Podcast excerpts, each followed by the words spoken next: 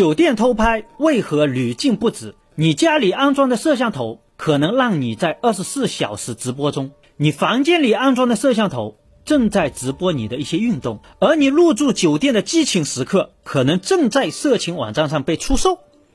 今天根哥就跟大家谈谈摄像头是如何出卖我们的。今天，智能视频监控技术已经随处可见，尤其是天网技术的实施之后，公共区域基本形成了摄像头全覆盖。而这一些摄像头的监控呢，对于维护社会治安、预防解决纠纷，都起到了非常积极的作用。那么这些是公寓的监控，相对就比较安全，大家呢也有提防的意思。但在家庭和酒店的私域范围，这些摄像头以及视频存储平台的安全性就存在着诸多问题。随处可见的摄像头，就让我们的隐私安全遭到了极大的威胁。酒店偷拍就是隐私安全中人们深恶痛绝的典型。那么，为什么偷拍事件会这样层出不穷呢？隐私的双人运动怎么就被放在了色情网站上呢？又为什么在法律已经明令禁止的情况下，酒店与家用摄像头的偷拍还是屡禁不止？大家好，这里是陈述根本，陈其要旨，说其根本，我是根哥，今天就来和大家谈谈摄像头满地走背后偷拍黑场的那些事。或许很多人并不知道，酒店与家用是摄像头偷拍的重灾区。网络尖刀安全团队曾经抽取了五百余个有效举报的海外色情网站，并且围绕酒店和偷拍这一些词建立了一个简单的自然语言处理技术，然后通过这一些 AI 识别技术对这些偷拍视频进行分析，然后来推演摄像头可能存在的位置，得出了什么结论呢？得到的结论可以说是非常意外。并且又令人担忧，针孔摄像头简直无孔不入、无处不在。在酒店房间领域的烟感报警器、天花板吊灯、空调室内机插座、晾衣架、机顶盒、电视电源适配器等等位置都可以安装，并且从垂直的角度、倾斜的角度、平视的角度，简直来说就是三百六十度无死角的进行偷拍。而这些偷拍的内容基本上都会出现在海外的色情网站上，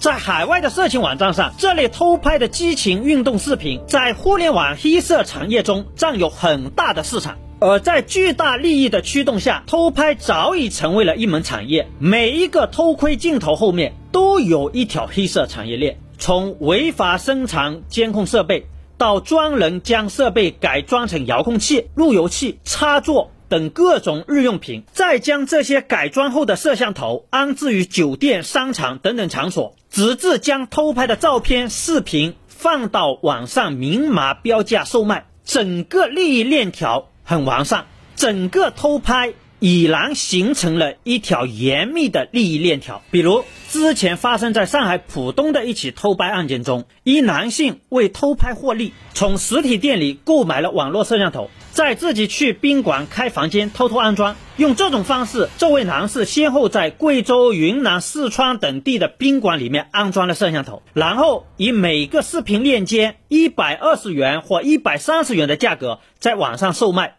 成交以后，就将二维码发给顾客扫码观看，很短时间里面就获利一万多块。那么，为什么在大家对偷拍这么深恶痛绝的情况下，还是会有层出不穷的偷拍事件？其中很重要一个原因就在于摄像头监管的不到位。在更早前的公安部净网二零幺九专项行动发布会上，浙江警方就曾表示，针孔摄像头成本比较低，不到一百元，但是黑市获利空间可观，而且制作方便，加工简单。他们收缴的针孔摄像头有很大一部分都是出自于手工作坊。虽然我们国家法律规定监听式器材属于国家专控产品，制造和贩卖窃听式器材属于违法行为，但登上某购物平台就会发现，这样的高科技偷拍神器安装方便、小而隐蔽，绑定 APP 后就可以远程观看甚至回放。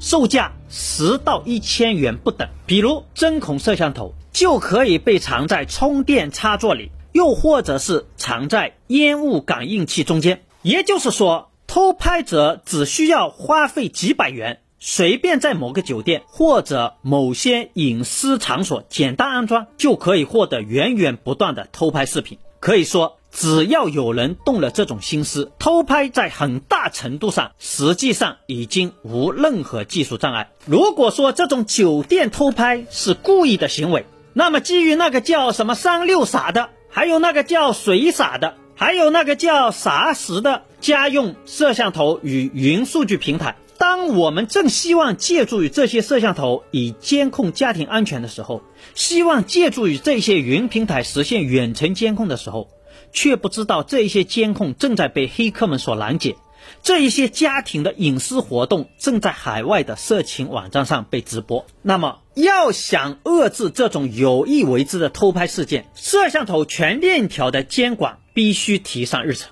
比如，市场监管层面可以对销售环节实行备案许可制度，以便对偷拍事件进行溯源。市场监管部门。也有必要从生产环节强化监管，要求生产厂家在代码防护、身份鉴别、落口令校正等方面必须达到国家标准，避免数据被非法破解事件。再比如，企业可以不断的完善摄像头的设计，不断更新摄像头安全防护程序，并且可以指导用户加固安全措施。凡是通过该产品拍照的图片，都能留下它特有的标志。这样呢，就可以寻找偷拍者，能够举证的同时提高办案效率。摄像头满地走的当下，对摄像头全链条进行监管，不仅是对隐私安全的防护，更是对当前隐私泄露伤害的止损。只有从源头进行治理，才能真正斩断灰色产业链。让隐私安全重新回到大家身边。最后，根哥再次呼吁大家：家庭摄像头的安装要慎重，入住酒店的激情运动要谨慎，尽量不要太奔放、太有激情，以免在成人网站上成为网红。这期节目就跟大家谈到这里，